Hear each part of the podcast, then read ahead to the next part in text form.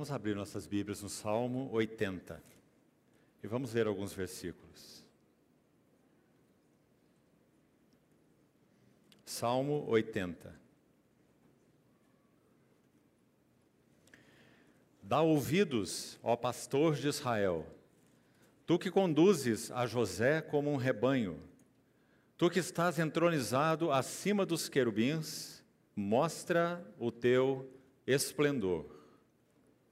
Agora leremos três versos com a mesma ênfase. Primeiro, verso 3.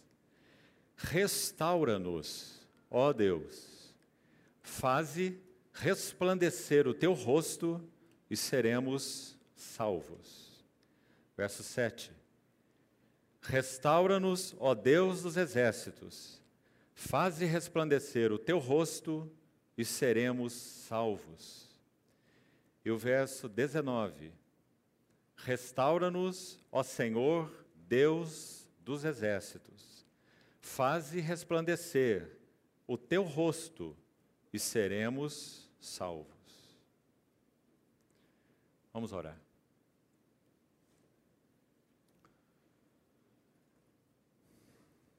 Querido Pai Celestial, somos muito agradecidos por podermos mais essa noite nos reunir com tua palavra aberta diante de nós. Toda a expectativa do nosso coração se volta para o Senhor mesmo. Suplicamos-te que tu abras para nós as tuas Escrituras e que pelo Espírito Santo possamos ver algo mais das riquezas, glórias e belezas nelas contidas. Esperamos todo o teu suprimento. Toma esse ambiente em tuas mãos Cobre-nos com teu nome vitorioso e não permita que nada se perca daquilo que o Senhor queira nos trazer ao coração nessa noite de comunhão. Fala-nos, ensina-nos, alenta-nos, exorta-nos, nós te pedimos, em teu precioso nome. Amém. Queridos irmãos, ontem então nós demos um primeiro passo nesse tema ligado ao sacerdócio santo.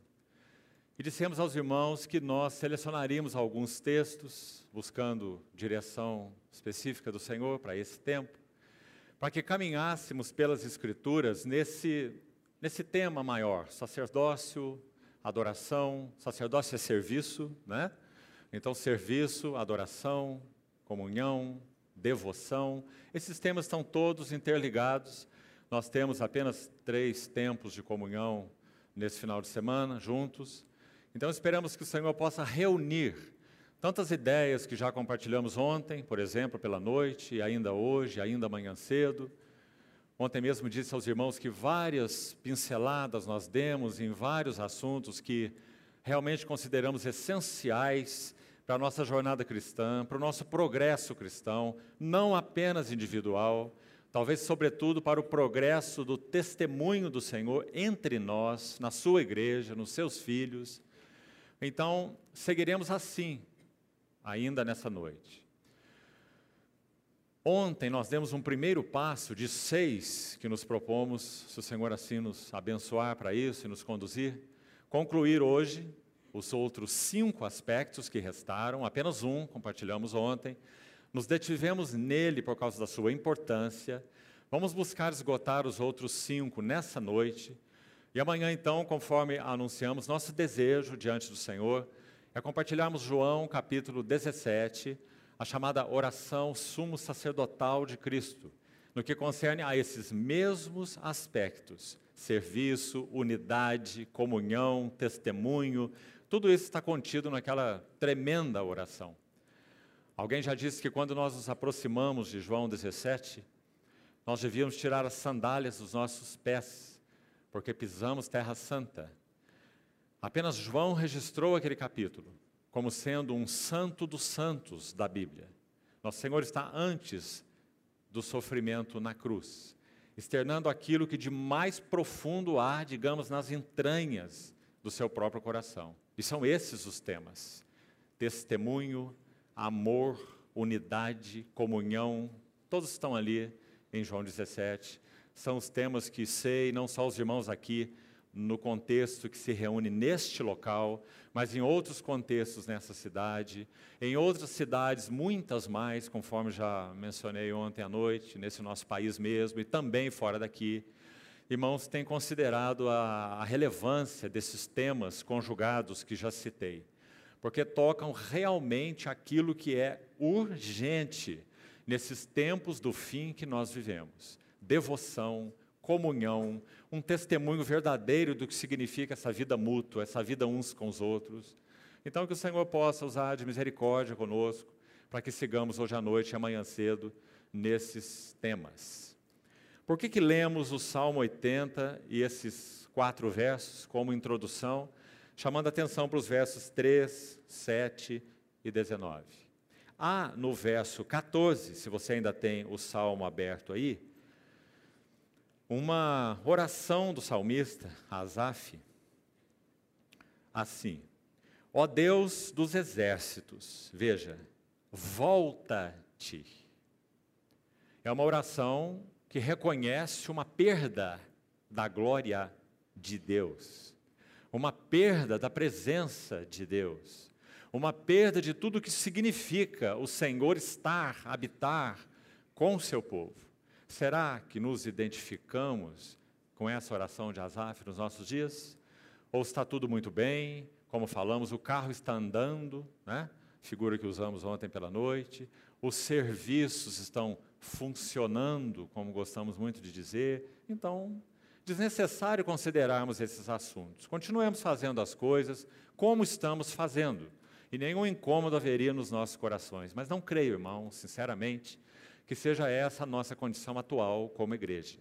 E falando de modo muito geral mesmo, porque graças ao Senhor tem havido um clamor na igreja de Deus nestes tempos definitivamente finais.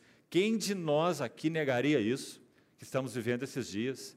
Então tem havido um clamor consistente, um clamor com lágrimas, rogos, súplicas, que acho que esse versículo resume muito bem e também os três que lemos. Esse nós te rogamos, faz resplandecer de novo o teu rosto.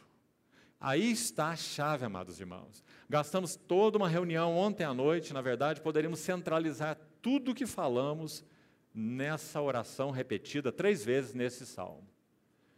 Ó Senhor dos exércitos, nós te rogamos Faze resplandecer o teu rosto, restaura-nos. Faze resplandecer o teu rosto e seremos salvos. Irmãos, está tão evidente, três vezes nesse salmo, qual é a chave da restauração. Esse assunto restauração ocupa teu coração? Não como uma terminologia. Sem dúvida, houve grupos cristãos, há grupos cristãos ainda falando desse assunto e abordando de diversas maneiras de maneiras pragmáticas, de maneiras sistemáticas, de maneiras que vamos revisar, né? revisando a igreja. Há um livro com esse tema. Né? Então, será que temos seguido o caminho adequado? Será que temos tido a convicção de que a chave para que nós tenhamos uma verdadeira restauração de devoção, de comunhão, de unidade, de testemunho da unidade, já que a unidade está feita, não é? Mas o testemunho vigoroso da unidade cristã, do amor cristão, tema que tocaremos hoje com a ajuda do Senhor.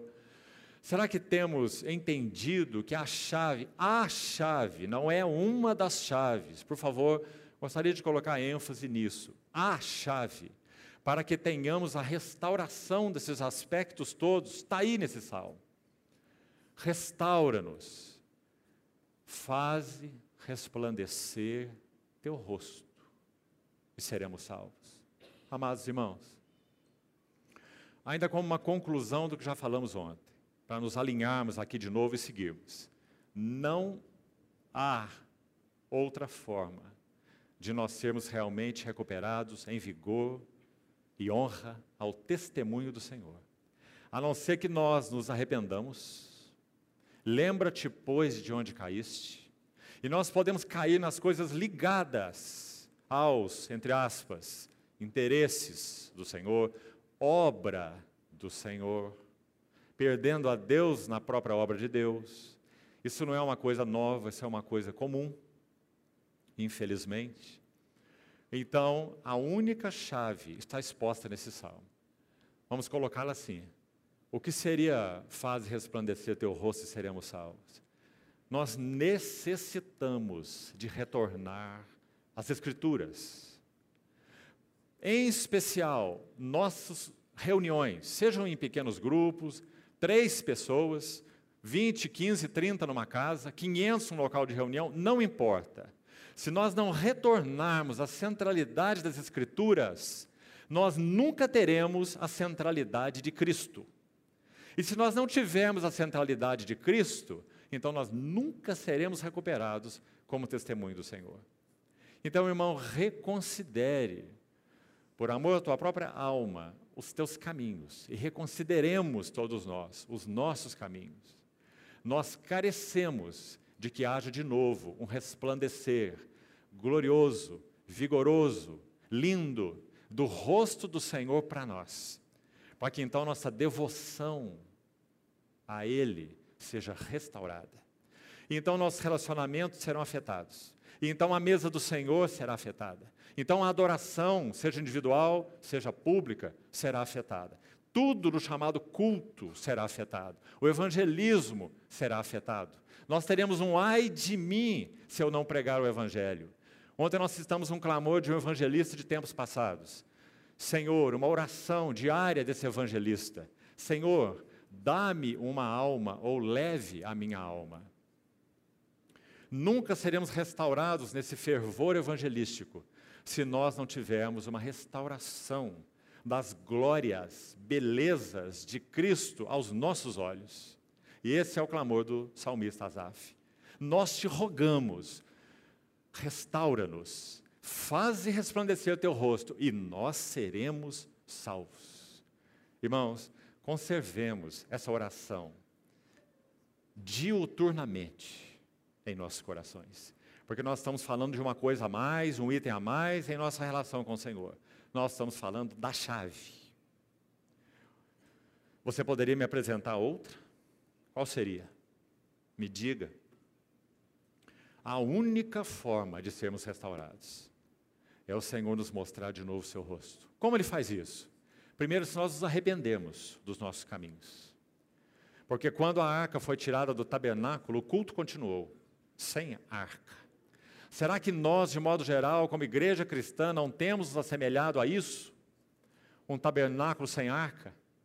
E Cabode, foi-se a glória de Israel.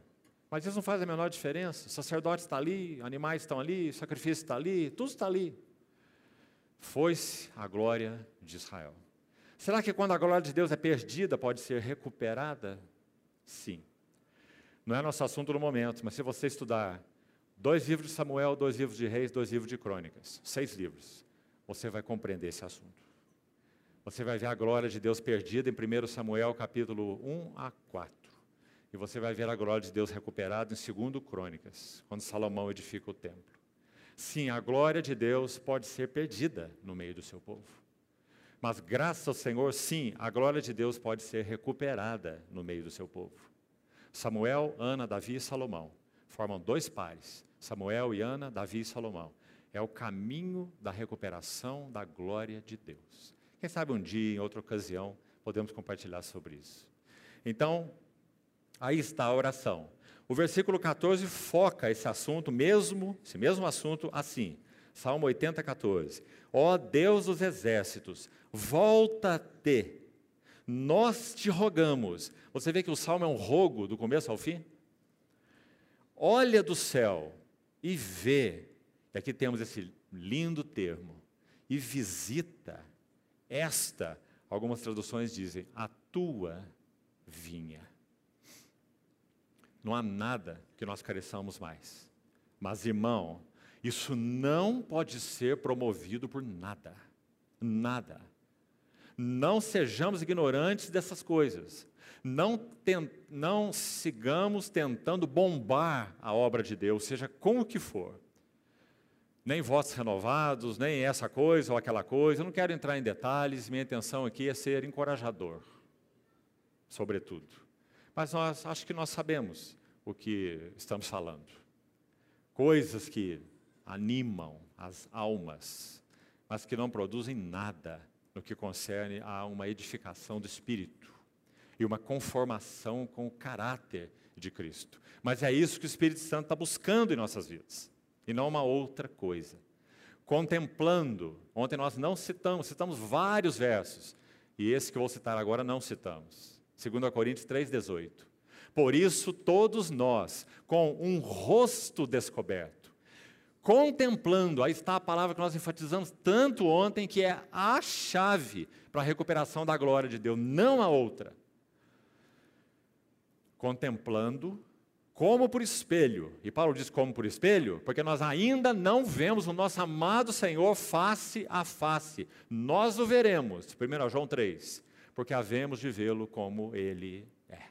E essa é a nossa bendita esperança. Mas ainda não, como também João diz lá naquele texto, né?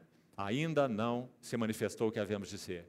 Então, contemplando como por espelho a glória do Senhor somos transformados de glória em glória. Irmão, talvez você conheça esse versículo de cor, mas quero te dizer, fazer uma observação sobre ele, ainda ligado ao assunto que falamos ontem. Responda para você mesmo diante do Senhor essa pergunta: Qual é o caminho apontado para esse versículo, por esse versículo, para conformação, para transformação de vidas ou de caráter? Existe algum outro?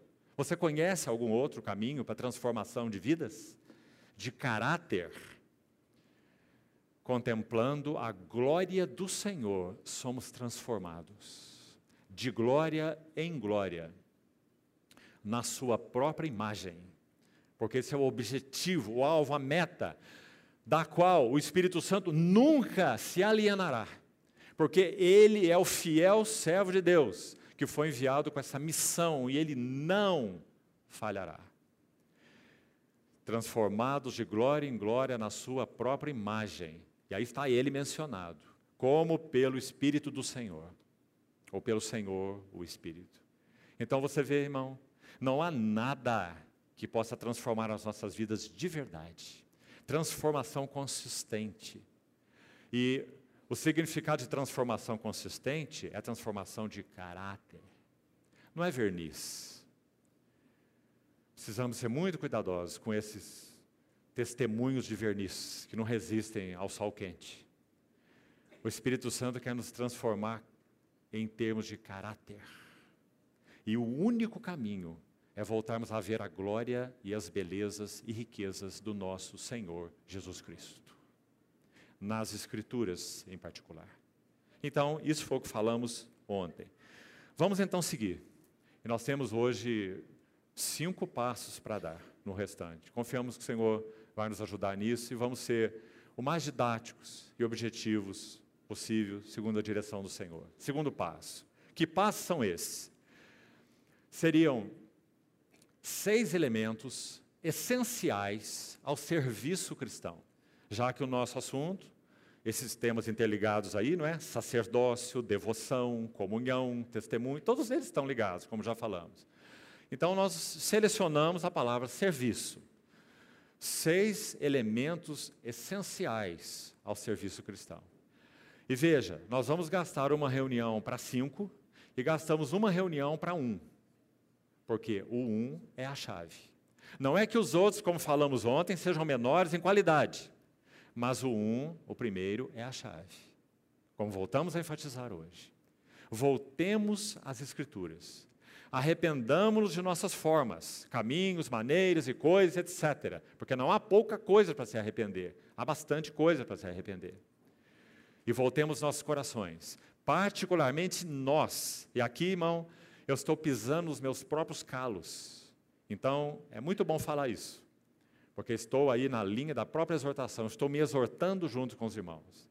Nós que temos sido, pela graça do Senhor, chamados para cooperar com Ele, e alguns em tempo integral, inclusive, sendo ovelhas de frente na casa de Deus, e aqui não há poucas, há muitas, sejam líderes em lares e em quaisquer esferas, somos nós mesmos que temos a responsabilidade primária de sermos instrumentos para a revelação das glórias de Cristo aos olhos de outros. Porque não há nada que possa resgatar nossa devoção a não ser isso. Mas nós usamos tantos outros artifícios. Eu não sei qual é a história dos irmãos aqui a fundo, então vou falar com muita liberdade. Você sabe o que é feito em muitos contextos para se animar jovens? Ah, os jovens precisam de uma animação. Se eles não tiverem animação, eles não têm interesse na reunião. Irmão, eu quero te dizer que isso é um equívoco. E eu poderia te provar que isso é um equívoco. Quando se reúnem 400 jovens numa conferência intensiva a semana inteira, exclusivamente para estudar as Escrituras. O que, é que você acha que eles estão buscando? Não tem piquenique, não tem gincana, não tem noite de pijama, não tem nada. Só a Bíblia. 400 jovens, uma semana. O que, é que você diria? Cristo atrai ou não atrai? As Escrituras atraem ou não atraem? Ver a glória de Cristo nas Escrituras transforma os jovens ou não transforma os jovens? Ou nós precisamos desses trejeitos, essas maneiras que são usadas? Então, vamos dar o segundo passo, senão não os damos nunca. Segundo elemento essencial para a recuperação, então, dessa, desse assunto do serviço, da adoração, do culto, do testemunho do Senhor: pureza de coração. Nós atrelamos isso ao, ao, primeiro item, recuperação então da glória de Cristo, das belezas de Cristo entre nós. Por quê? Porque, amado irmão, nós carecemos, como servos e servas do nosso querido Senhor, de termos, me permita usar essa expressão aqui, você vai compreendê-la: fidelidade básica. O que seria uma fidelidade básica? Vamos agora aplicar isso. Nós carecemos urgentemente de termos os assuntos básicos de nossas vidas resolvidos. E isso é pureza de coração. Me cite um exemplo de um servo ou de uma serva do Senhor que foi usado pelo Senhor e que não era puro de coração. Me cite um só. Bem-aventurados os limpos de coração, porque eles verão a Deus. E qual foi a oração do Salmo 80? Faze resplandecer o teu rosto. Para quem o Senhor resplandece o seu rosto? Bem-aventurados os limpos de coração. São eles que verão a Deus. Então, o segundo elemento essencial, pureza de coração. Há uma absoluta necessidade de uma fidelidade básica, vou repetir essa frase. E o que é fidelidade básica? Então vamos colocá-la assim. Primeiro, nós precisamos resolver os assuntos dos nossos relacionamentos. Se os assuntos relacionais não forem resolvidos, nós não poderemos avançar com o Senhor. Irmão, relacionamentos é questão de fidelidade básica. Relacionamentos marido e mulher. Relacionamentos pais e filhos. Como termina o livro de Malaquias? O último livro do Velho Testamento. Você se lembra? E ele converterá o coração dos pais aos filhos e dos filhos aos pais, antes que venha o grande e terrível dia do Senhor. Será que vivemos essa época ou não? Então, o primeiro tema da fidelidade básica, os nossos relacionamentos têm que ser resolvidos na presença do Senhor. O que há neles que ofende, entristece o Espírito Santo? O que há neles que resiste ao Espírito Santo? O que há neles, talvez, que até mesmo apaga o Espírito Santo, como Paulo diz aos Tessalonicenses. Nós saberemos discernir, amado irmão, porque João vai dizer na sua primeira epístola, capítulo 2: Todos nós possuímos a unção que vem do Santo, e todos tendes conhecimento. Estritamente falando, essencialmente falando, não há necessidade de que ninguém vos ensine, porque ele vos ensinará a respeito de todas as coisas, e a assunção é verdadeira, não é falsa, então permanecei nele como ela vos ensinou. São as palavras de João em 1 João 2. Então, sim, a unção que vem do Santo tem nos falado. Ou será que acusaríamos o Espírito Santo de omissão? Impossível, você não acha? Então, se não podemos acusar o Espírito Santo de omissão, nós temos que nos acusar de surdez porque Ele tem nos falado. É a unção que nos ensina. E de algumas maneiras nós temos resistido ao Espírito Santo, para que haja perda da glória de Deus entre nós. Então o que nós precisamos, amados irmãos, todos nós, todos nós, arrependimento. Lembra-te, pois, de onde caíste. arrepende-te e volta. Esse volta é tão doce, não é? Volta. Porque essa é a carga do Espírito Santo. Não é lembra depois de onde caíste, você está vendo então por que você está sendo corrigido? Se ajeite, se arrume. Lembra-te, pois, de onde caíste. Curve-se, arrepende-te e volta à prática das primeiras obras. Então, fidelidade básica no que concerne a relacionamentos inadequados. Primeiro. Segundo, ainda quanto à fidelidade básica, estamos ainda no tema pureza de coração. Segundo, coração dividido. Se nosso coração é dividido, não há fidelidade básica ao Senhor. Porque nós temos dois alvos, duas metas, dois motivos.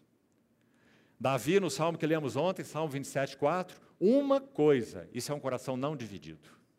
Uma coisa eu peço ao Senhor e eu buscarei, que eu possa morar na casa do Senhor todos os dias de minha vida e aquelas lindas palavras alistadas lá para contemplar a beleza do Senhor e para meditar no seu templo. Davi era um homem de uma coisa só, Paulo também. Paulo diz em Filipenses 3: deixando as coisas que para trás ficam e avançando para as que diante de mim estão, prossigo para o alvo e não um dos alvos. O alvo e o prêmio da soberana vocação de Deus em Cristo Jesus. Antes desse verso, ele disse, você consultou aí, Filipenses 3, uma coisa eu faço. Aí está outro homem de uma coisa só, Paulo. E a terceira pessoa que as Escrituras mencionam como uma pessoa de uma coisa só, Davi foi o primeiro, Paulo foi o segundo, Maria de Betânia. Graças ao Senhor, nós temos aí uma irmã. Maria de Betânia foi a terceira.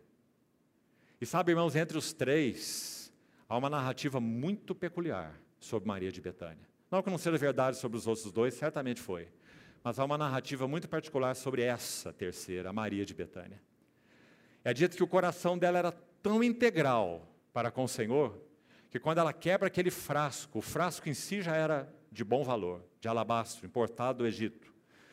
O perfume era mais precioso ainda. Marcos 14 diz que era um nardo preciosíssimo. É a palavra de Marcos no capítulo 14. Ela quebra aquilo e derrama. Segundo as narrativas combinadas, ela unge tanto a cabeça quanto os pés do Senhor. Ela está dizendo: Senhor, para mim, tu és único. Tu és o mais precioso. Tu és incomparável. Aquele nado preciosíssimo era guardado para o dia das núpcias de uma mulher naquele tempo. Era o vaso que era guardado com carinho. Ele era estriado no seu gargalo e selado com cera, para que o frescor da fragrância não se perdesse. E no dia que essa noiva se casasse, ela levaria o seu frasco, frascozinho para o quarto de núpcias. E ela então iria quebrá-lo. Ia derramar sobre os lençóis. Foi o que Maria fez com relação ao seu noivo celestial. Tu és, para mim, a preciosidade. Então, amados irmãos, se o Senhor não resgatar em nossos corações o assunto do uma só coisa, para onde iremos? Não podeis servir a dois senhores. Então, outro assunto ligado à fidelidade básica, coração dividido. O terceiro, pecados habituais. Irmão, o Espírito Santo é tão doce, é tão generoso, é tão longânimo, é tão paciente conosco. Todas esses, essas ênfases se aplicam a Ele. Mas lembremos-nos, Ele, por isso mesmo que já falamos, Ele não age em nossas vidas como um rolo compressor. Nunca. Ele é o soberano, todo-poderoso, gentil. Que diz assim: hoje, se ouvir de sua voz. Como de Hebreus 3, 7. Assim, pois, como diz o Espírito Santo, é Ele, hoje, se ouvirdes sua voz, não endureçais os vossos corações. Gentileza, não é? Então, como nós precisamos tratar pecados habituais, relacionamentos inadequados, coração dividido, pecados habituais. O que é um pecado habitual? Já que nós sabemos que o pecar pode ser, infelizmente, é um acidente de viagem em nossas vidas. E que realmente seja assim. Quando, se e quando ele ocorrer, o acidente de viagem. João diz que se nós dissermos que não cometemos ou que não temos pecado nenhum, a nós mesmos nos enganamos. E a verdade não está em nós. 1 João capítulo 1. Por quê? Porque pecado não é uma questão de ações externas.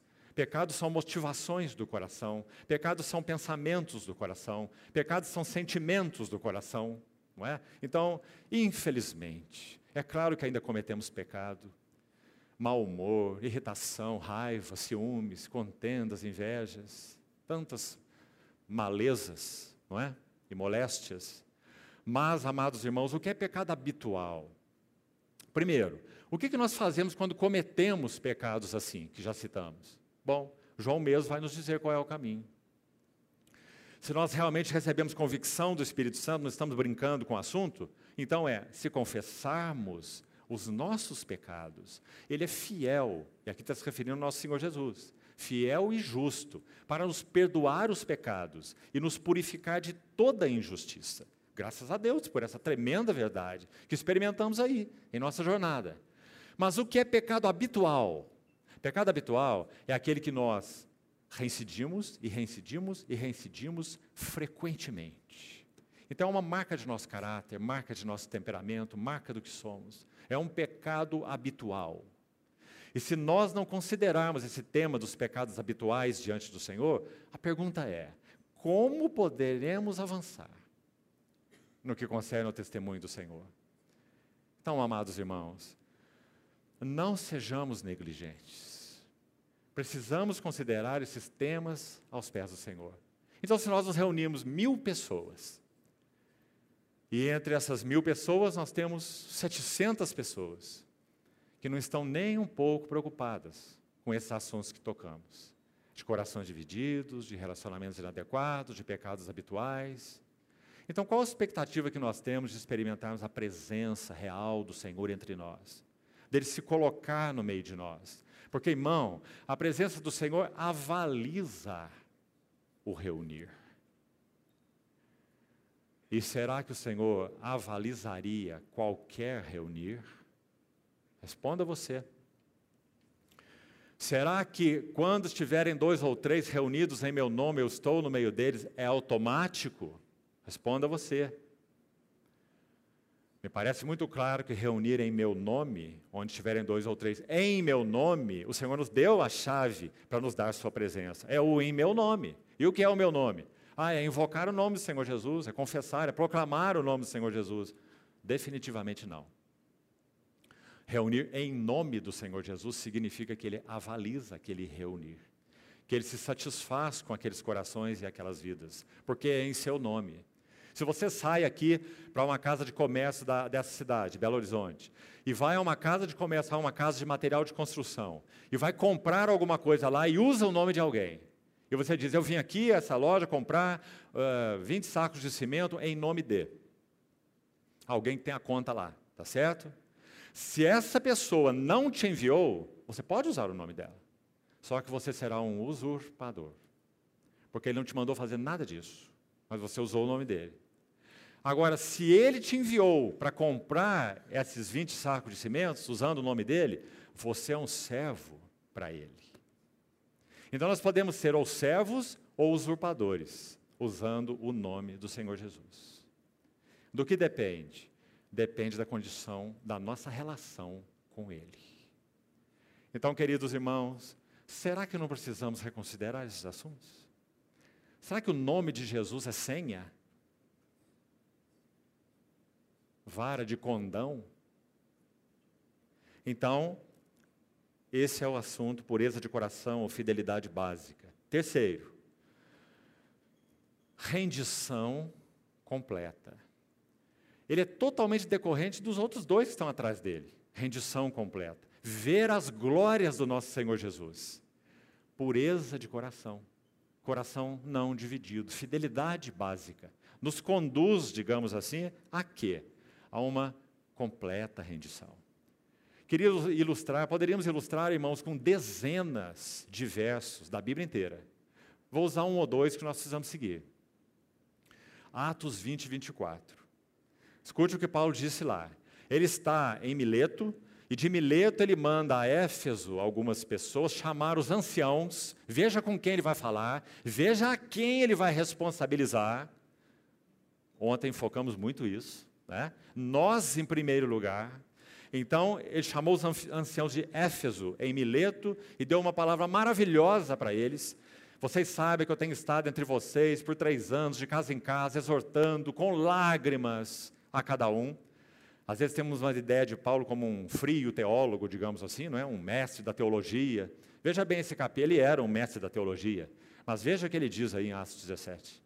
Exortando com lágrimas a cada um, e me portando entre vocês com toda humildade, inclusive nas provações. Está aí Atos 20, a partir do verso 17. Então, quando ele chega no verso 24, que vamos citar, ele diz assim: Porém, porque ele tinha dito antes que ele sabia que em cada cidade que ele ia, eu esperava, não um hotel cinco estrelas, comendo do bom do melhor e dormindo na caminha gostosa, mas me esperam cadeias e tribulações. Esse era Paulo de cidade em cidade. Esse é um modelo de apostolado. Então, no verso 24, ele vai dizer: Porém, não ou em nada, em nada, considero a vida preciosa para mim mesmo. Temos compreendido essa frase como igreja do Senhor? O que, que isso quer dizer? Ele está dizendo: não vivo por prazer, não vivo por lazer, não vivo por meus interesses, não vivo para objetivos, em nada eu considero minha vida preciosa para mim mesmo. Meus interesses, minhas coisas, o que eu quero, gosto, não gosto. É isso que ele disse, irmão. Obviamente. Então ele diz: em nada considero minha vida preciosa para mim mesmo, contanto que. Esse contanto que é muito bonito. Porque ele está dizendo assim: vou dizer agora no que ela é preciosa. Minha vida é preciosa. E eu a considero agora sim preciosa. Porque ele sabe de onde ele foi tirado, por quem ele foi chamado. Sua experiência em Damasco é vívida, não é? Então ele diz: contanto que eu complete a minha carreira. E não só a minha carreira, isso toca a vida dele, Paulo, como indivíduo. Né? Cada um de nós corre a carreira. Mas ele vai dizer algo ainda mais interessante na sequência. Ele vai dizer: complete minha carreira e o ministério. Serviço, nosso tema e eu complete o serviço que eu recebi do Senhor Jesus. Que eu recebi, e o serviço que eu recebi é, está aí no versículo, testemunhar o evangelho da graça de Deus. Você vê, irmão? Como nós daríamos, que tema nós daríamos aí para esse versículo? Ele está falando do quê? Rendição completa. E você sabe que todos nós precisamos ser testados aí, né? É uma pedra de toque. Pedra de toque se tornou uma, uma expressão bem popular entre nós, né? Pedra de toque. Você sabe o que ela significa? Há séculos atrás, os, as pessoas que trabalhavam com metais, vendiam, comercializavam metais, eles carregavam consigo uma pedra é, com um mineral específico, e ela tinha também uma dureza própria, apropriada, para se testar os metais. Então você pegava o ouro, como você vai saber se um anel que você está comprando é de ouro? Então, esfrega na pedra de toque. E você saberá se aquilo é ouro ou não é ouro. É um ponto de teste. Então, a pedra de toque, para sabermos se nós estamos avançando com o Senhor, está aí uma delas, né? Temos falado de várias, duas até agora, essa é terceira, está aí nesse versículo 24. Uma rendição completa. A pergunta para nós é: nossas vidas têm sido preciosas para nós mesmos. Nós temos, me permito usar a palavra desperdiçado, as nossas vidas com o quê?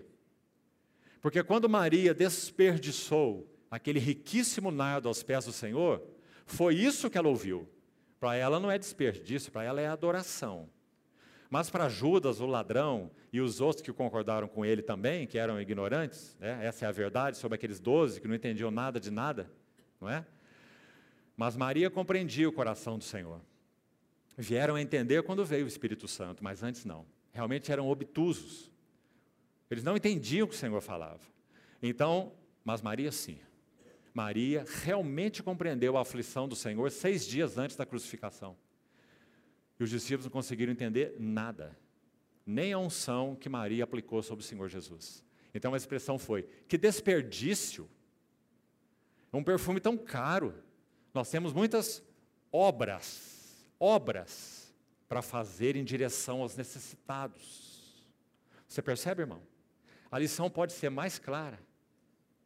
Onde está o nosso coração? Nas obras ou nele? Se está nas obras, nós perdemos a ele.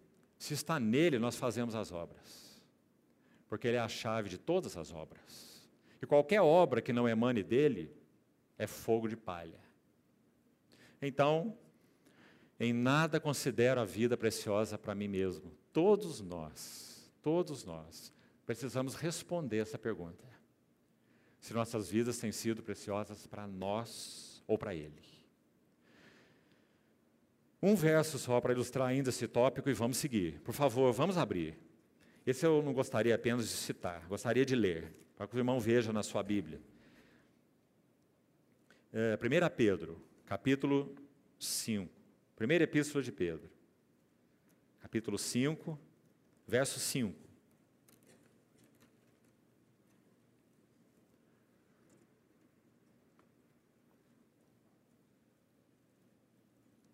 Rogo igualmente aos jovens. Que bonito ele rogar o que ele vai dizer aqui, em particular aos jovens. Sede submissos aos que são mais velhos. Outro sim, no trato de uns com os outros, preste atenção, no trato de uns com os outros, aqui está uma palavrinha muito bonita, irmãos, é assingivos. Por isso penso, falamos ontem bastante sobre isso, que nós precisamos de cuidado, de amor, no estudo das Escrituras, porque o Espírito Santo não perde tempo e não joga nenhuma palavra aleatória ao ar. Então, se você consultar essa palavra, o que, que o Espírito Santo quer dizer, particularmente aos jovens, para quando eles tratarem uns com os outros, eles estarem cingidos com humildade. Aí você vai examinar a palavra na sua chave linguística. Sabe qual é a conclusão? Ela é única menção no Novo Testamento. Ela não aparece em nenhum lugar mais. Então já podemos dizer, é uma palavra muito especial. Então você vai buscar o significado dela na língua original e você vai ficar ainda mais boquiaberto. Essa palavra era usada muito especialmente para o escravo.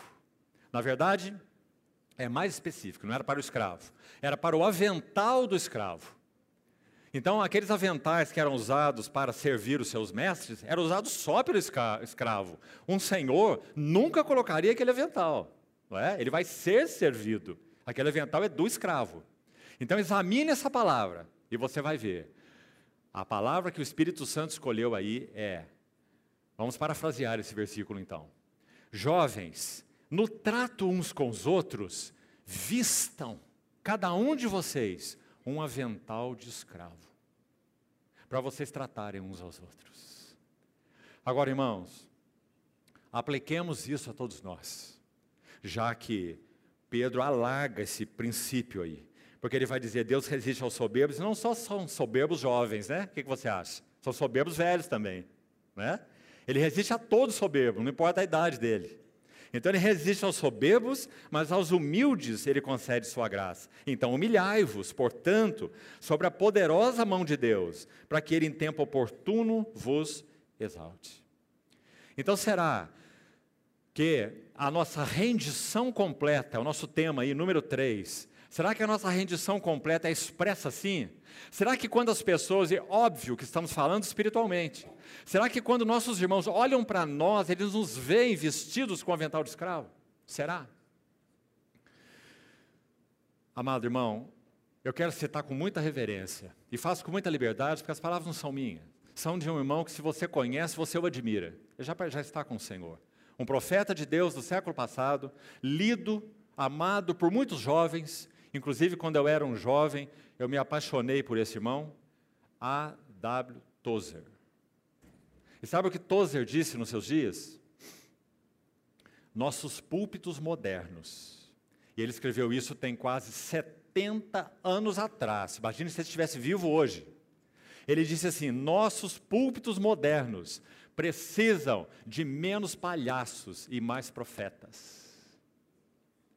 Porque ele viu o número daqueles que tinham a carga de entreter o povo de Deus e em não ministrar a palavra de Deus. Essa é uma frase de A.W. Tozer.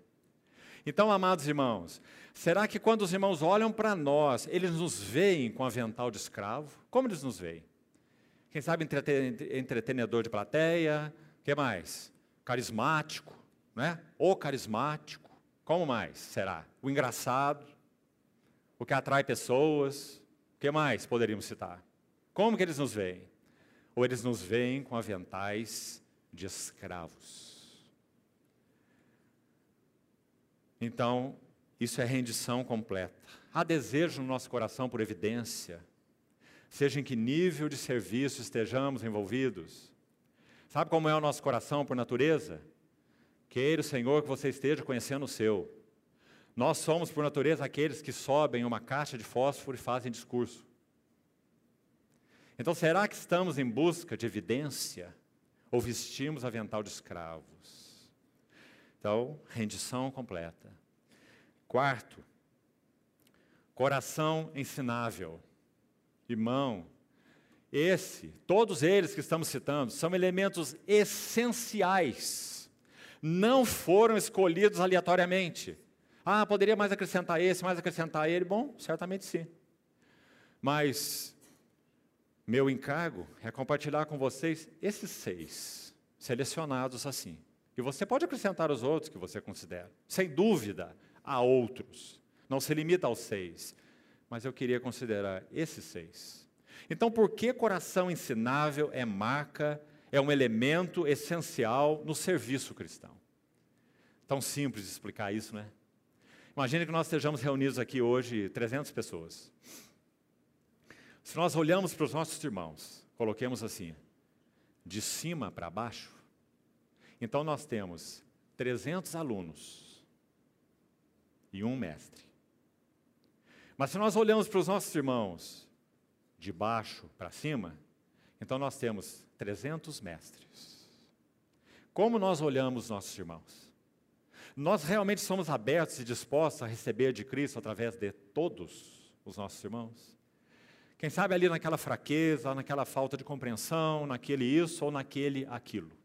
Mas será que temos tido discernimento espiritual para colher, colher de Cristo em todas as vidas? Nós só faríamos isso, ou faremos isso, se tivermos um coração ensinável. Ontem, após a nossa reunião aqui, um, um, um irmão ancião entre nós veio ter um, um, minuto de conversa. Ele estava dizendo que creu no Senhor há apenas 10 anos, e é um ancião já avançado em idade. Creu no Senhor há apenas 10 anos. E que estava aprendendo, que ele era um discípulo. Então eu disse para ele: Eu crio no Senhor há quase 50, também sou irmão. Todas as vezes que nós perdemos o coração de discípulo, nós estamos aniquilados diante do Senhor.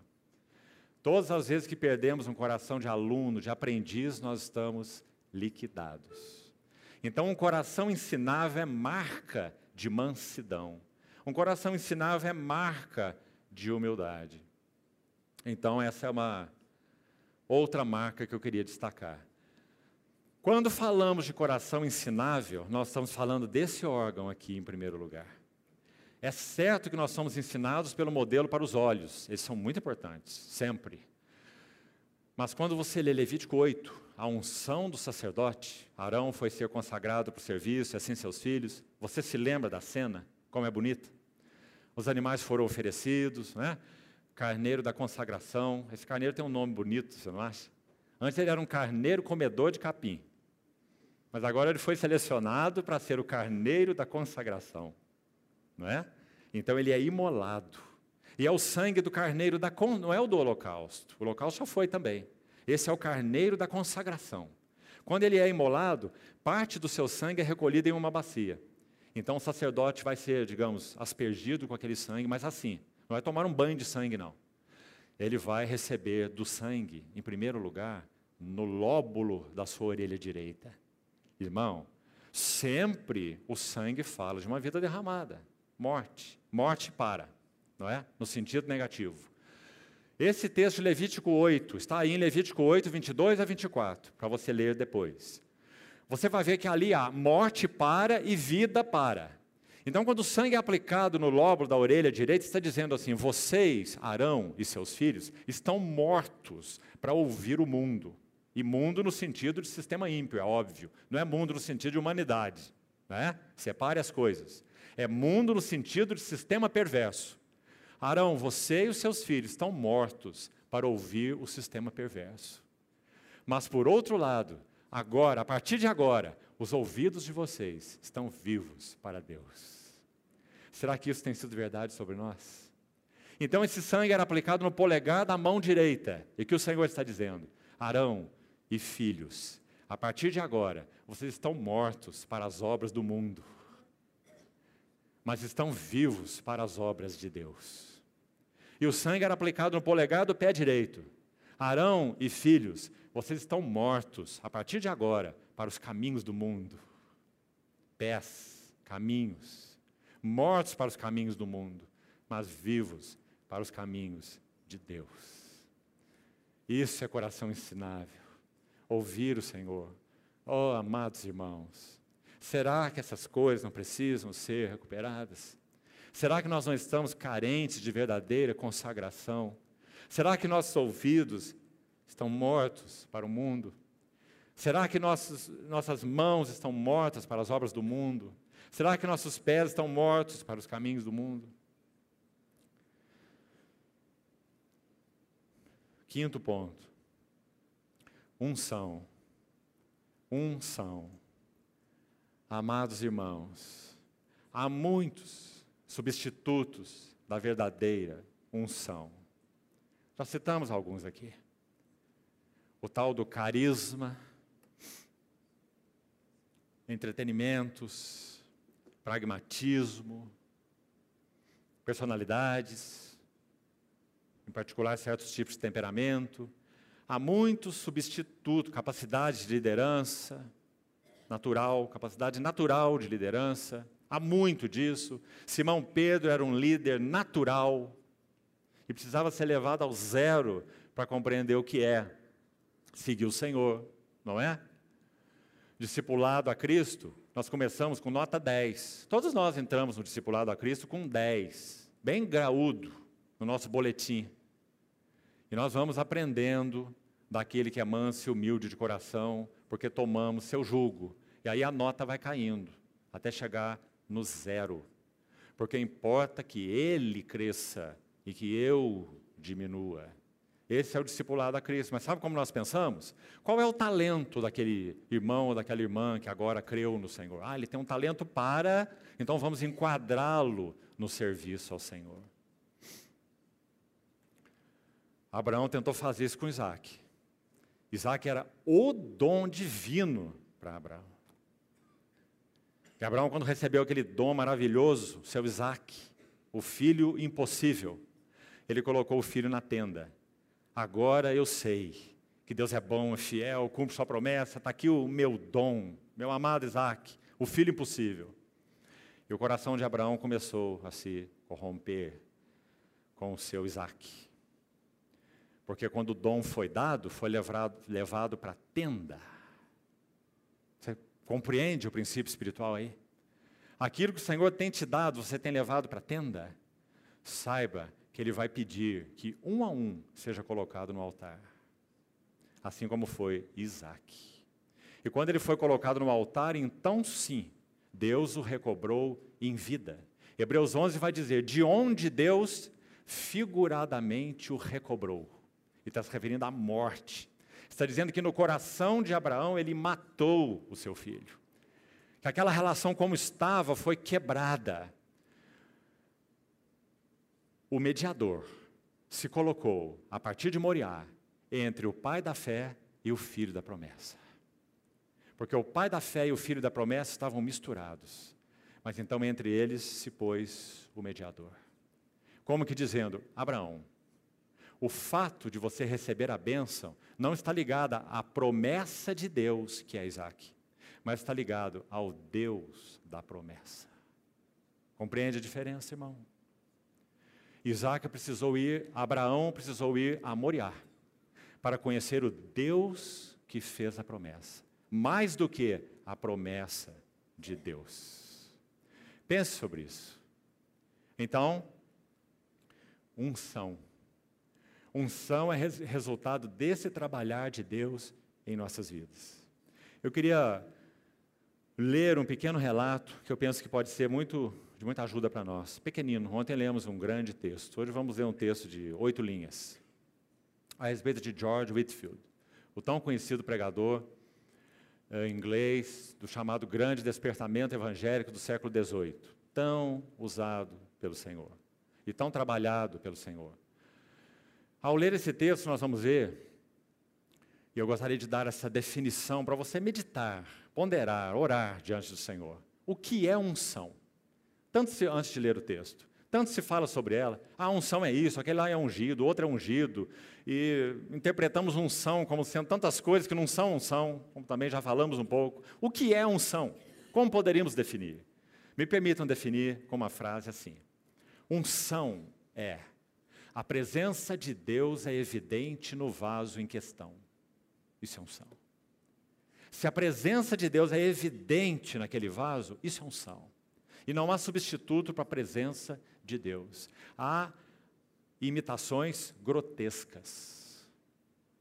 Mas não há substituto para a presença real de Deus. E o Espírito Santo que habita em nós sabe se há a presença de Deus ali ou é uma imitação sutil, fina ou grotesca. Mas é imitação. Então, repetindo, unção significa que a presença de Deus é nítida no vaso em questão. Agora, se você fosse ler a história de George Whitfield, você precisaria de um livro de mil páginas. Há vários, várias biografias e livros que contam a história dele.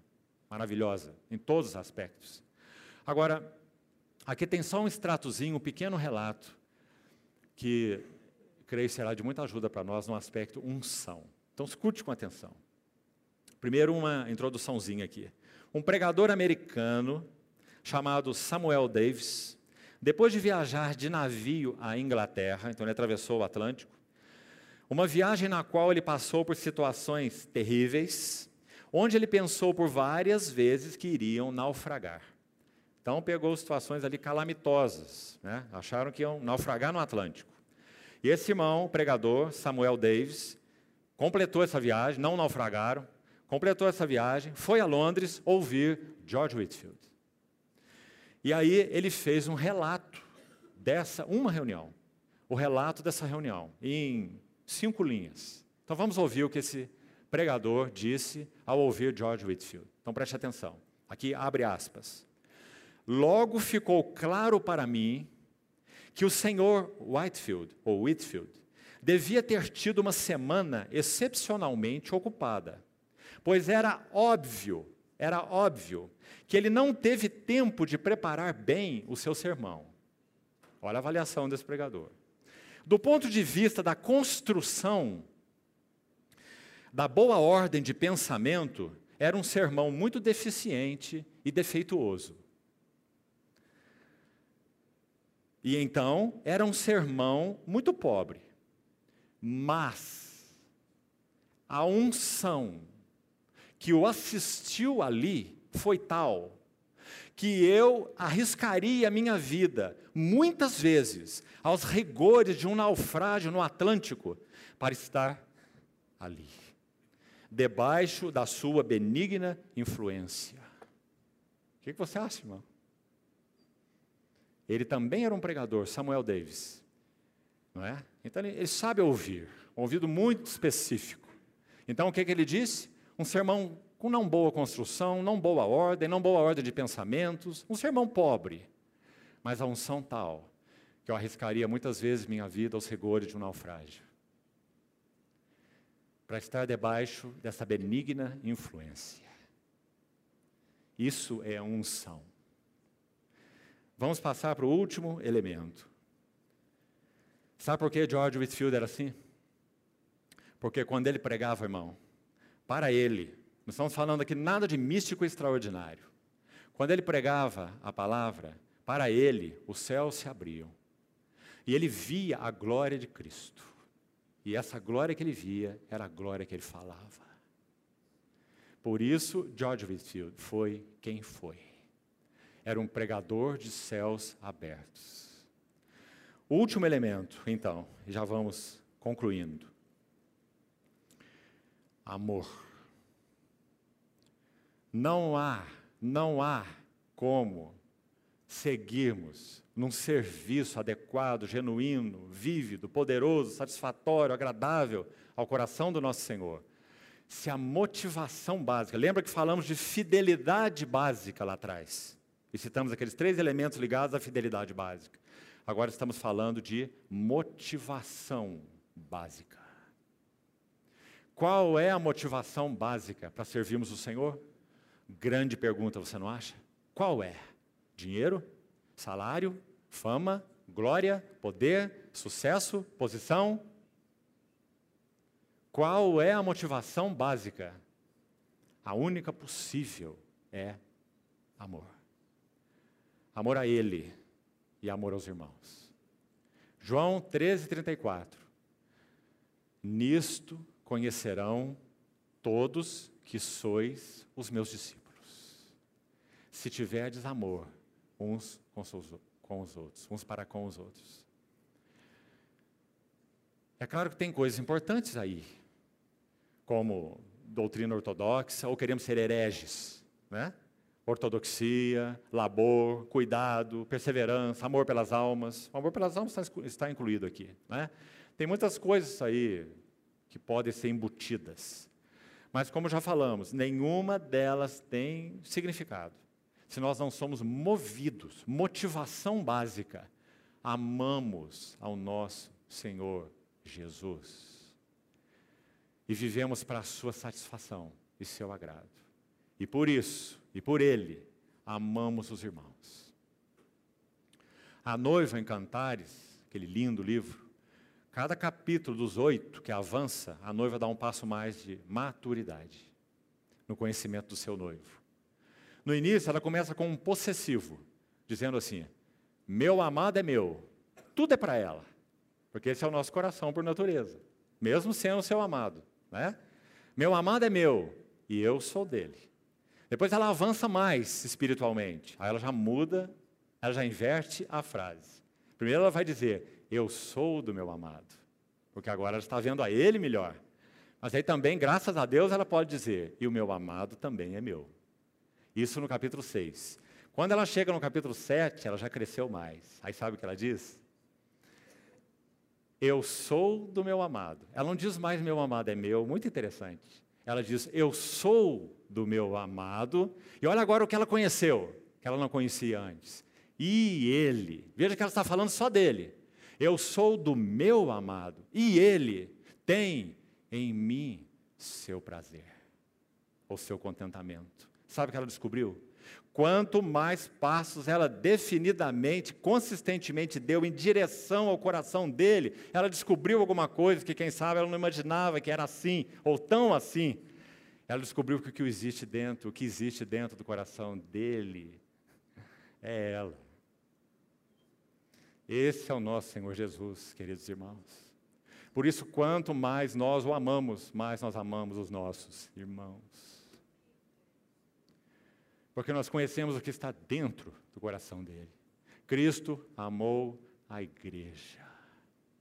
E a si mesmo se entregou por ela, para que a santificasse, tendo-a purificado com a lavagem de água pela palavra, palavra, que revela as glórias dele, para então apresentá-la a si mesmo, uma igreja gloriosa. Sabe o que nós estamos fazendo nessa terra, se nós entendemos bem a vida cristã? Sendo cooperadores dele, naquilo que ele tem no seu coração. E nós só amamos e servimos uns aos outros, porque amamos e servimos a ele. Aliás, é a própria prova de que nós amamos a ele, é que nós amamos uns aos outros. Mas, irmão, não inverta isso, não inverta isso.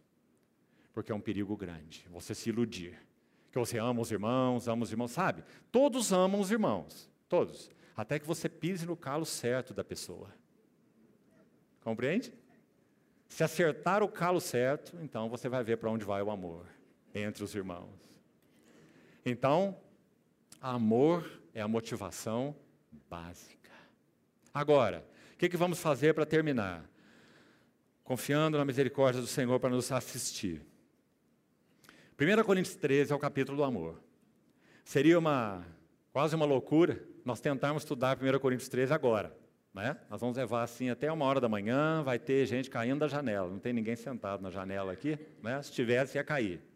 Mas nós vamos destacar, e vamos buscar fazer isso mesmo muito objetivamente. Mas nós vamos destacar 14 frases. Então, se prepare aí. São dois grupos de sete. É perfeição aqui e perfeição ali. Dois grupos de sete frases que vão dissecar o que significa amar. Amar a Deus e amar os irmãos. Então nós vamos ser ajudados de uma maneira muito prática.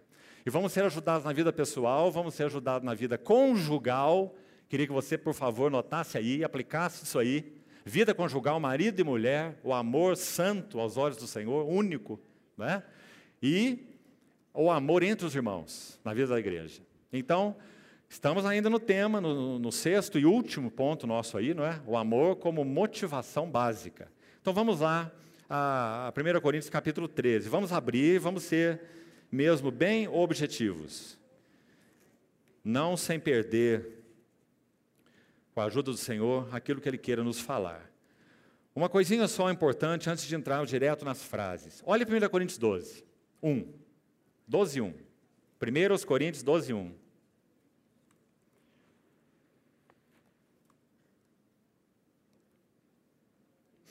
A respeito dos dons espirituais, não quero, irmãos, que sejais ignorantes. Vou te dizer algo que talvez você não saiba. Vá fazer o seu estudo, por favor, seja um bereano. Você vai ver que no original não existe a palavra dons. Isso te surpreenderia? Eu dizia, mas agora acabou com o capítulo inteiro. Eu achava que aqui estava tratando de dons espirituais, agora não há a palavra dons, então acabou, não tem mais nada nesse capítulo que me interesse. Eu estava interessado nos dons espirituais. Então, vai estudar o texto e você vai ver que Paulo escreve assim: a respeito das espiritualidades, não não há a palavra dons em nenhum texto original. A respeito das espiritualidades, não quero que sejais ignorantes. Ou uma outra tradução possível: a respeito daquilo que é espiritual, e não de dons espirituais, mas a, a respeito daquilo que é espiritual, eu não quero que sejais ignorantes. Entendeu? Aí você diz, por que Paulo escreve assim? Sabe por quê? Porque ele já gastou 11 capítulos falando das carnalidades. Agora ele vai falar das espiritualidades. Não é?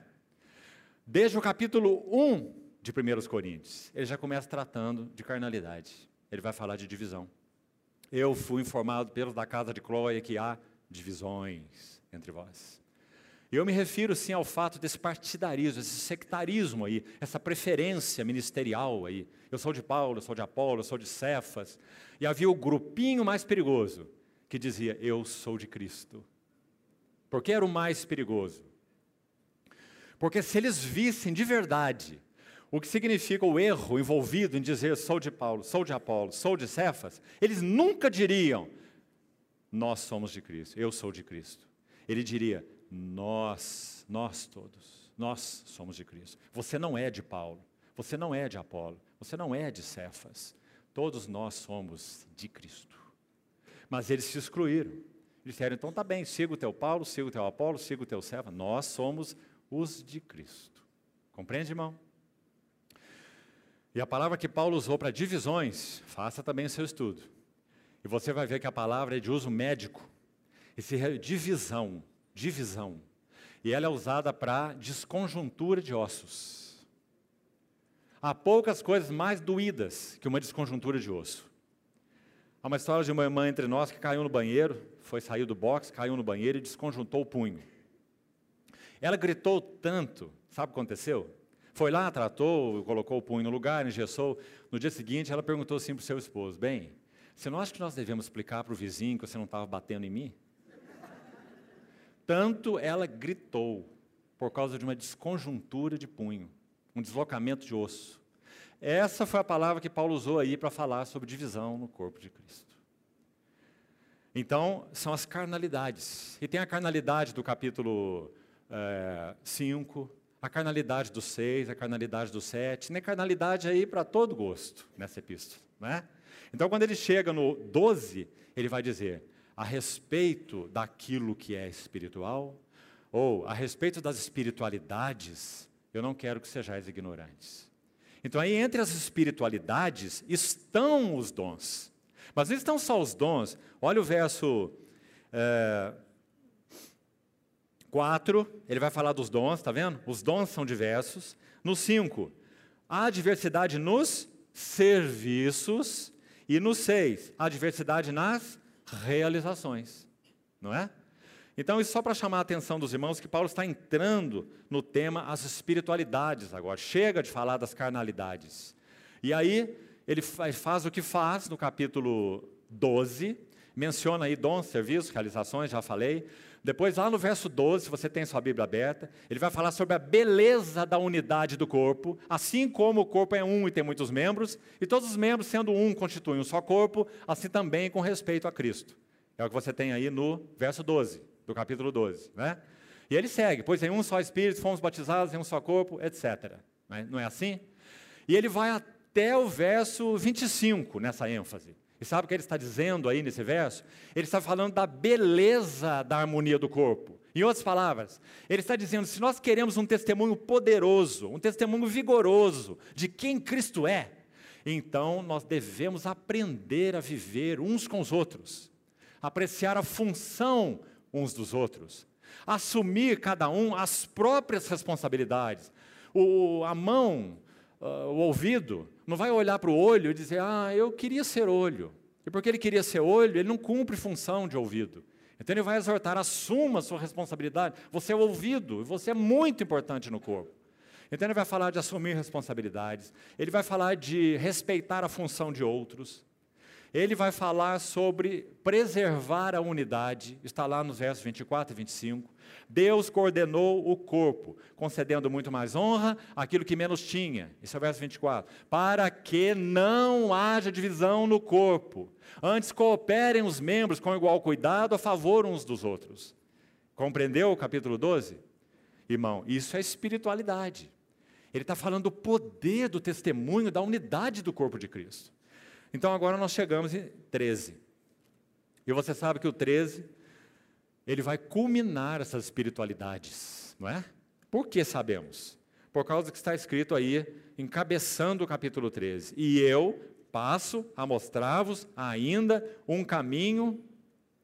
Essa palavra sobremodo excelente significa sobremaneira, acima de todos, inigualável.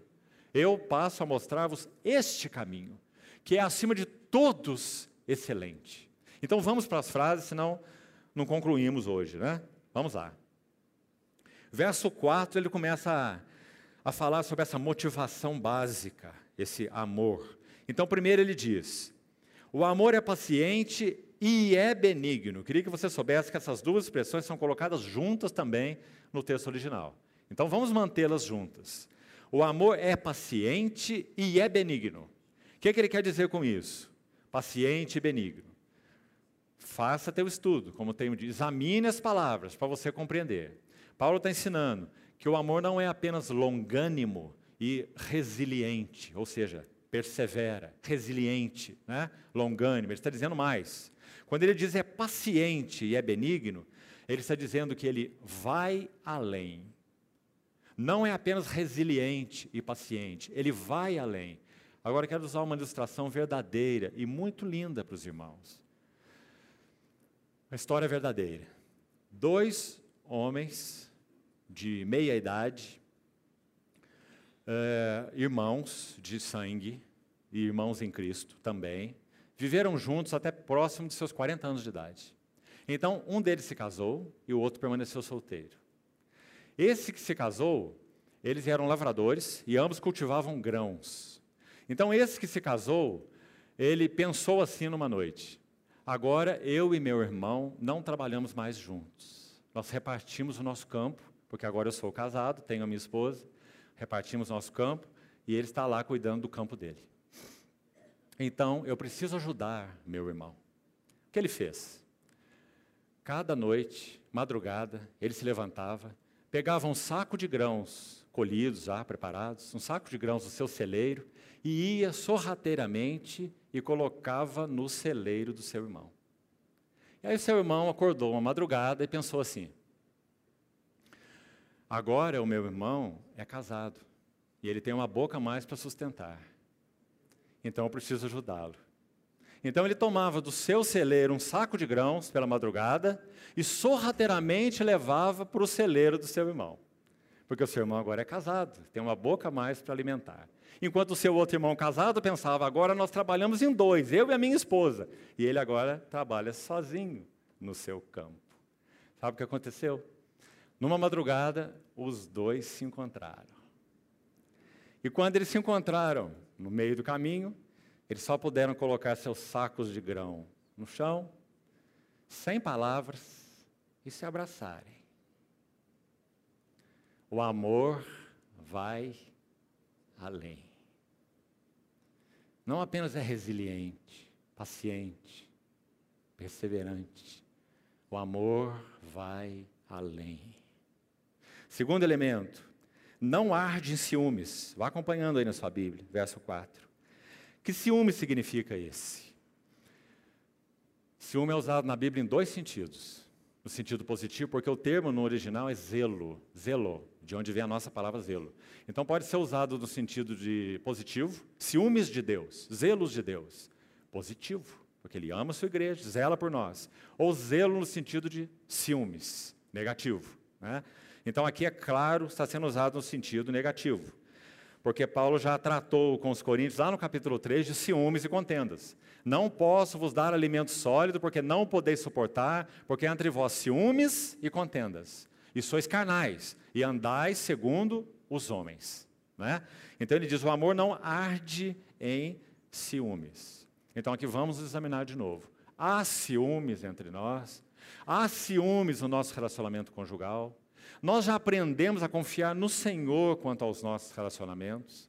Nós já aprendemos que em casos de possíveis relacionamentos inadequados, agora estou falando de casais, nós já entendemos diante do Senhor que é apenas a fidelidade de cada cônjuge ao Senhor que pode guardá-los fiéis uns aos outros, ou um ao outro, já compreendemos.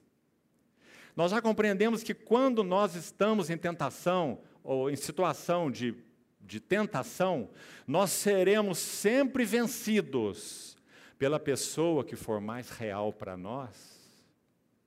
Ou é o nosso Senhor Jesus, e nele obteremos vitória, ou é aquela pessoa que está sendo de alguma forma exposta ou apresentada como sendo um objeto que de alguma maneira tem nos tentado. O fato é que nós seremos vencidos. Pense sobre isso. Sempre seremos vencidos. Mas podemos ser vencidos por Ele ou vencidos por outros. Depende da pessoa que é mais importante para nós. O amor não arde em ciúmes. Terceiro, o amor não se ufana. Palavra do português arcaico, né? Pouco sabe o que significa ufana, tem que buscar o dicionário. Mas ufana significa louvar-se, vangloriar-se. E essa é a ideia mesmo do termo na, no texto original. Não se louva. O amor não se louva. Irmãos, aí há tantos versículos que podiam ilustrar isso. Romanos 12, Paulo fala assim: Amai-vos cordialmente uns aos outros, de coração, cordial. Amai-vos cordialmente uns aos outros, preferindo-vos em honra uns aos outros. Então, se eu vou honrar alguém, não sou eu, se eu vou louvar alguém, não sou eu, e se eu vou buscar a glória de alguém, não é a minha. Porque o contrário disso não é amor. Então, amai-vos cordialmente e prefiram uns aos outros em honra. Prefira honrar o outro do que honrar você. Então, o amor não se louva, não se ufana. Também tem o sentido de não se ostenta. Mais um sentido. Amor que se ostenta não é amor. Exemplo máximo e lindo João 13, lava pés. Irmãos, o exemplo é tão magnífico e é tão chocante que o Pedro não conseguiu nem mesmo suportar. Não é? Como se dissesse, Senhor, isso não. É demais para o meu contexto, para a minha ideia, para a minha visão de soberania, de majestade, que eu sei que o Senhor é. Pedro foi quem disse: Tu és o Cristo, o Filho do Deus vivo. Foi ele que disse: Para quem iremos nós? Só tu tens as palavras da vida eterna, e nós temos crido e conhecido que tu és o Santo de Deus. Então veja a visão correta né, que Pedro tinha do Senhor Jesus por revelação do Pai. Agora sabe o que ele vê? Coloquemos assim, a visão que ele tinha, correta, adequada. Agora ele vê esse santo, com S maiúsculo. Agora ele vê esse Senhor, com S maiúsculo, de joelhos e de avental de escravo, cingindo-se com a toalha. E o texto é tão lindo, porque, como falamos, o Espírito Santo não desperdiça palavras. Diz que nosso Senhor Jesus tirou a vestimenta de cima. Lembra-se lá na narrativa? Irmão, qual é a tua vestimenta de cima? O que te impede de cingir-se com toalha? Quais elementos compõem nossa vestimenta de cima? O que é que nos impede de tirá-la? Status? Quem sabe, de alguma maneira? O que nos impede? Qual é a nossa vestimenta de cima? E o Senhor cinge com a toalha e começa a lavar os pés dos seus discípulos. Nós não conhecemos em que ordem ele fez isso, mas sabemos que Pedro não era o primeiro, se você ler o texto. Porque vai dizer que ele aproximou-se de Simão Pedro. Então tinha alguém lá que era o primeiro. E Pedro devia estar olhando assim, arrepiado. E quando o Senhor se aproximou dele, ele é taxativo. Lembra que em idade ele é mais velho que o Senhor. E às vezes ele ousa dar uns conselhos para o Senhor. Quando o Senhor fala que iria à cruz, Pedro diz: de jeito nenhum. Não suceda isso contigo. De modo nenhum isso te sucederá, não é? Então ele ousa dar conselhos para o mestre, e ele deu mais um conselho. O mestre está chegando, lavando seus pés, e ele diz: Nunca me lavarás os pés. Aí o Senhor, com seu maravilhoso amor, vai dizer: Se eu não te lavar, não tens parte comigo. A palavra é tão exata que o Senhor não disse não tens parte em mim. Porque mais à frente ele vai dizer: aquele que se lavou, aquele que se banhou, não necessita de lavar senão somente os pés. Quanto ao mais está todo limpo, não é? Por isso o Senhor não usou a expressão não tem parte em mim, porque Pedro sim tinha parte nele. Pedro era um discípulo dele, Pedro era dele, ninguém ia tirar Pedro das mãos dele, não é? Mas ele falou não tem parte comigo. E o comigo fala de meus caminhos, cooperação comigo. Fala, Pedro, você, me permita parafrasear o Senhor nesse sentido. Você continuará sendo meu, você é meu, ninguém te tirará das minhas mãos, mas você não entenderá o que é serviço cristão, e você não poderá ser meu cooperador. Meu filho você é, mas não poderá ser meu cooperador, a não ser que eu te lave os pés. Se eu não te lavar, não tens parte comigo. Aí parece que Pedro entendeu. E ele disse assim: Então, Senhor, eu quero mergulhar nessa bacia e tomar um banho integral. Esse é o Pedro. E nosso Senhor vai dizer: Não, Pedro, você já se banhou. Você não necessita, você necessita somente de lavar os pés. E nosso Senhor o lavou. Então, quando conclui a cena linda, ele vai dizer assim: Compreendeis o que eu vos fiz? Talvez eles teriam que dizer, quando muito, mais ou menos, Senhor. Porque eles não compreendiam muita coisa. Né? Aí então o Senhor vai dizer assim: Vós me chamais o Mestre, é nessa ordem, o Mestre e o Senhor, e eu o sou. Agora olha o que ele fala. E se eu sendo o Senhor e o Mestre? Ele pôs o Senhor na frente. Por quê? Porque ele quer deixar muito claro: quem lavou os pés de vocês foi o Senhor. Então, vocês estão entendendo o caminho do serviço? Vocês estão entendendo o que é cooperação? Vocês estão entendendo que eu já vos havia dito? Quem quiser ser o primeiro entre vós será o que vos serve. Quem quer ser o maior entre vós será vosso servo. Então aí está a lição gráfica. Eu sou, eu sendo o Senhor e o Mestre, vos lavei os pés, então vós deveis lavar os pés uns dos outros. Que maravilha, irmãos, porque o amor não se louva, não se ostenta. E se há alguém que podia se ostentar por mérito, era o nosso Senhor Jesus. Nós vamos ostentar de quê, irmãos? Nosso pai se chama Adão. Nosso avô se chama o pó. E nosso bisavô se chama o nada. Nós vamos ostentar de quê? Nos gloriar de quê? Que privilégio nós temos de vestir o avental de escravo, não é? Porque ele vestiu. Que privilégio nós temos de vestir e poder dizer: Senhor, na tua graça, me faz um teu cooperador. Queridos irmãos, nós conhecemos um caso, pelo menos, se eu forçar minha memória aqui, vou lembrar de mais, de uma irmã que restaurou seu casamento com um marido grosseiro, estúpido, que a tratava muito mal, trazendo para ele, quando ele chegava em casa, dando coices em todo mundo, e nela inclusive, chegando do seu trabalho. Quando ela entendeu diante do Senhor o que significa vestir um avental de escravo por ele, por este ele, e não este ele, em primeiro lugar. Então, quando esse marido chegava em casa, ela conhece seus hábitos, né? Então ela trazia o chinelinho que ele gostava, punha do lado dele para ele tirar o sapato, poder calçar o chinelinho. Do homem bruto, ignorante, que a tratava mal. Sabe uma outra história? Um marido desse tipo deixou sua mulher e entrou no vício, no álcool, alguns anos, foi encontrado na sarjeta anos depois por ela, passando numa calçada, viu, achou que era ele, foi no encontro a eles, barbudo, naqueles andrajos, reconheceu que era o seu marido, conversou com ele e ele disse para ela assim: Eu estou no fim da minha vida. Eu estou com, já em estado terminal do meu câncer. Ela disse assim para ele: Volta para casa. Eu, eu quero cuidar de você. O amor vai além. Não se ostenta, não se louva. Quarto elemento, não se ensoberbece. Sabe qual é a ideia de ensoberbece? Infla. Infla. O amor não se infla, incha. Uh, eh, 1 Coríntios 8, Paulo começa esse capítulo assim, verso 1.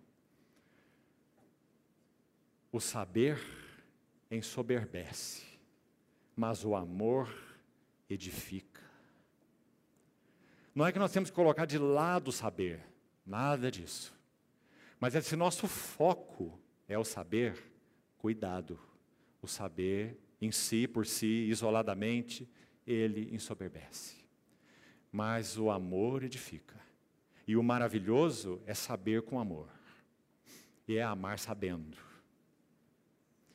Então, o amor não infla, não pensa muito de si mesmo. Vamos para o quinto dessa primeira lista. Vamos seguir mais rápido um pouquinho.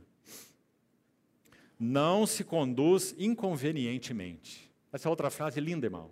Porque ela é muito ampla, e por isso, por ser ampla, é linda. Então, vou fazer algumas aplicações que o Senhor nos ajude a aplicá-la para as nossas vidas pessoal, conjugal, familiar e vida da Assembleia. A ideia de não se conduz inconvenientemente é o amor não trata sem decoro.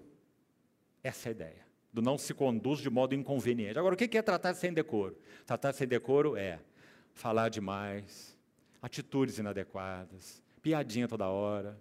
Aquele irmão que chega ao centro das atenções, né? porque é o, é o tal que atrai todo mundo. Compreende? O amor não trata sem decoro. Vamos pôr pelo lado positivo. O amor é sóbrio sóbrio, decente, tranquilo.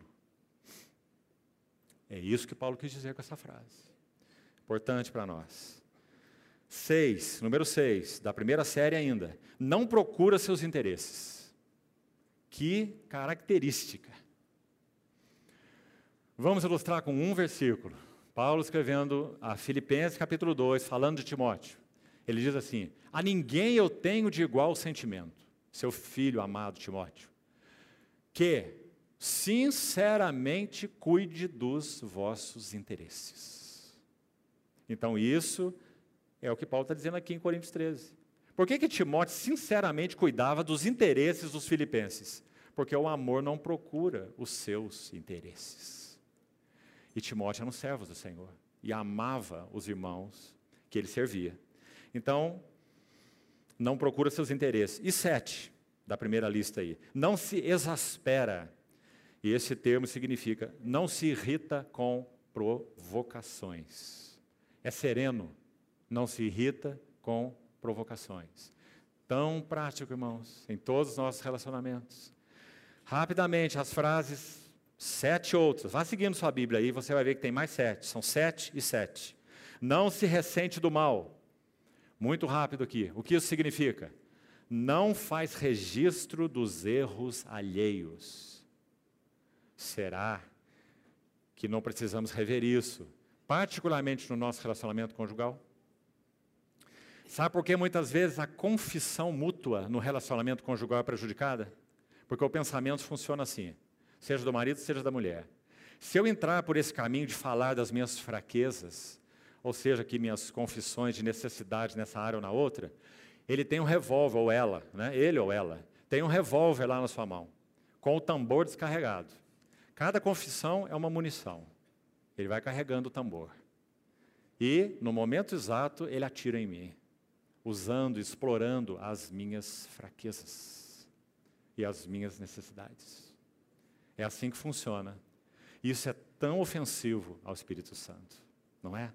Então, o amor não faz registro dos erros alheios. Outra história verdadeira. Um irmão carregou por algum tempo, meses, dentro da sua carteira, sua carteira, uma lista de falhas de caráter, de erros e falhas de um determinado irmão. Você pode imaginar isso?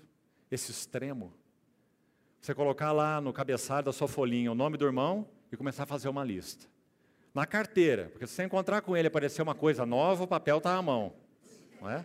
Você pode imaginar isso? O amor não faz registro dos erros alheios. Segundo, não se alegra com a injustiça. A ideia é, não tem satisfação com os erros em geral ou erro de outros. Ah, aquele lá eu já estava guardando, era um passo mais ele ia cair. Compreende esse espírito e essa atitude?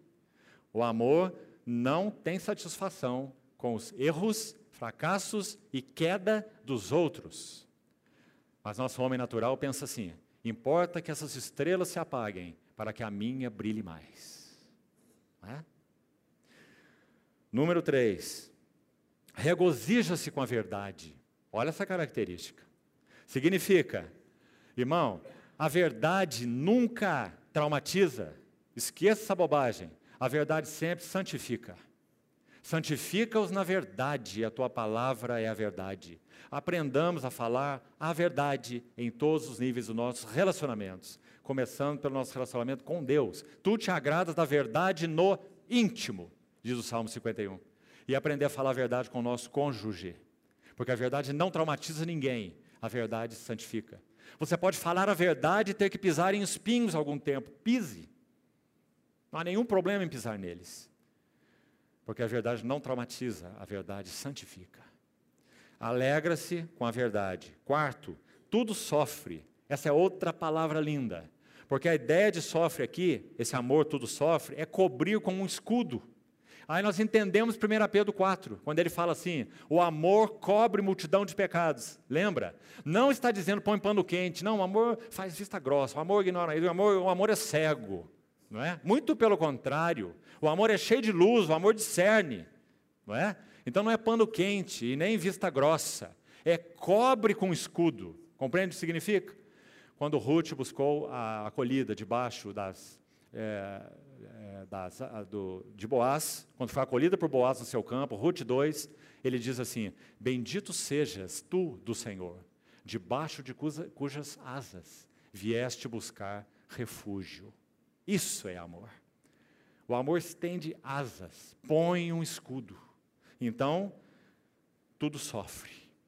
Cobre com escudo, preserva de danos. Essas são as ideias dessa frase. Preserva de perigo ameaçador. Quinto, o amor tudo crê. Irmãos, aqui nós somos expostos demais também. O que significa amor tudo crê? Me permita com muita delicadeza e gentileza, o Senhor o sabe, dizer que o que eu vou dizer aqui não se aplica unicamente a irmãs, não. Mas por causa da sensibilidade das irmãs, se aplica particularmente às irmãs. Mas os irmãos não estão excluídos, os irmãos homens. Mas deixe eu fazer uma aplicação desse tudo crê. Porque a ideia do tudo crê é não suspeita mal. Guarde aí. Tudo crê, não suspeita mal. Vamos aplicar isso. Será que não é muito frequente entre nós?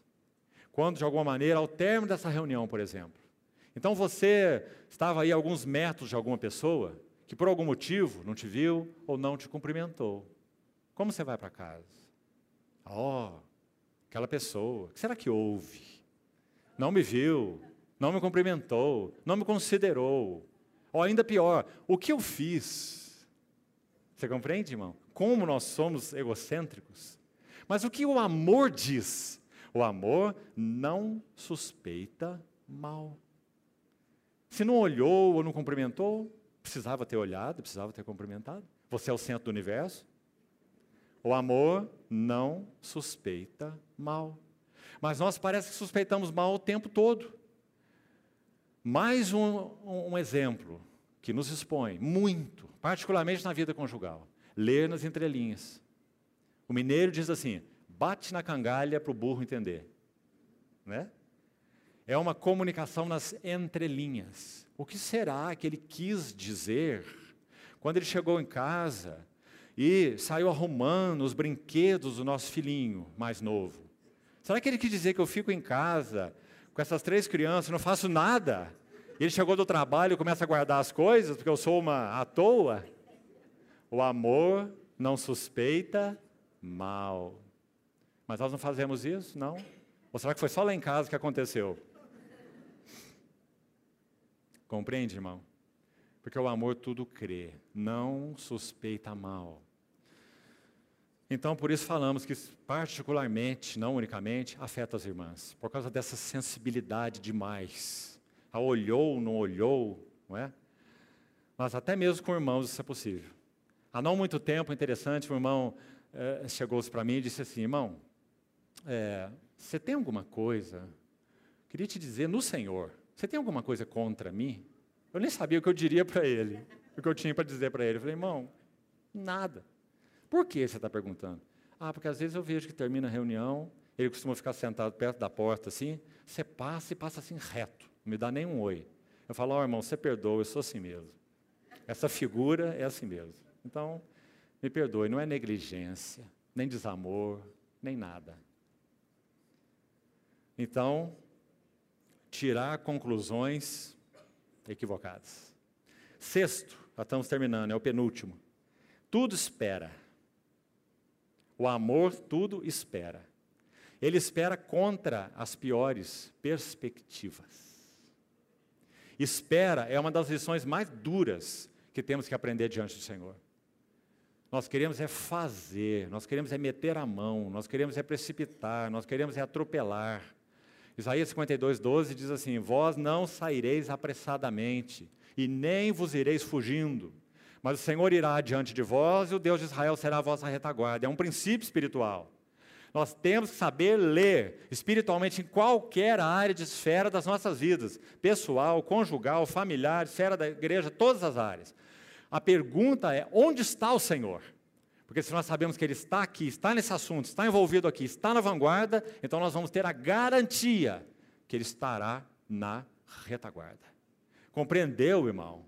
Mas me diga se nós não empreendemos muita coisa antes de perguntar onde está o Senhor. Aí o que, que nós queremos fazer? Amarrar o Senhor. Vem cá, Senhor, essa obra é boa, vem fazer conosco essa obra. Não é? Mas ele não pode se comprometer com a retaguarda, porque ele não foi à vanguarda. Então, tudo espera. E o último, concluindo então. tudo suporta. Cuidado, a ideia não é tudo tolera. Examine a palavra, você vai ver que linda. Significa isso, olha. O amor põe um ombro por baixo. Do fraquinho, do necessitado, do trôpego. O amor põe ombro por baixo. Então ele tudo suporta. Ele mantém-se forte, firme, perseverante, quando amar se torna um desafio, porque o outro não é nada amável. Mas o amor põe o ombro por baixo. Irmão, não foi isso que o Senhor fez conosco, não. Nós éramos amáveis quando Ele nos chamou. Ezequiel 16 vai nos dizer que nós éramos um aborto à beira do caminho. Ezequiel 16. E o Senhor dizia assim: os que passavam tinham nojo de ti. Mas eu te tomei, lavei-te do teu sangue. E se você continuar lendo o texto, ele vai dizer: Eu te vesti como rainha. E pus em ti a minha glória, por isso eras formosa. Irmãos, é um dos capítulos mais tocantes do Velho Testamento. No sentido de o amor põe o ombro embaixo. Aí ele diz que ele adornou esse aborto à beira do caminho, fez disso uma rainha, adornada com a glória dele, e a rainha se prostituiu. A rainha se prostituiu. E quando ele termina Ezequiel 16, leia lá os dois últimos versículos. Você vai ver o Senhor, em outras palavras, dizendo: Eu te perdoarei e te recuperarei. O amor põe ombro por baixo. Então, queridos irmãos, esse último elemento do serviço é amor como motivação básica. Precisamos aprender no Senhor e pelo Senhor a realmente amarmos uns aos outros. Para que o Senhor tenha testemunho genuíno, vigoroso, valioso entre nós antes que Ele venha. Sabe? Para usar aqui uma figura conclusiva, só uma figura. Parece e nesses dias finais que vivemos, o noivo está lá no trono, está ausente de nós no que concerne a presença física, está aqui apenas em espírito e pelo Espírito Santo, mas está lá, no trono da majestade. Mas ele está lá anelante por terminar o que ele começou. E os dias urgem, e são dias finais para que isso aconteça. A pergunta é: o que será que ele está aguardando? Sabe, irmão, quando consideramos esses assuntos da devoção, amor, devoção, coração integral, parece que o que nosso Senhor aguarda é algo que o faça levantar do seu trono. E parece que o que o fará levantar-se do seu trono é um amor que constrange. Um amor que só tem uma oração e é vem, vem, vem, amado meu. Assim termina o livro de Cantares, é o último versículo. Faze-te semelhante ao gamo, ao filho da gazela que salta sobre os montes aromáticos. Então, queridos irmãos, que o Senhor prossiga falando ao nosso coração e aplicando Sua palavra aos nossos corações.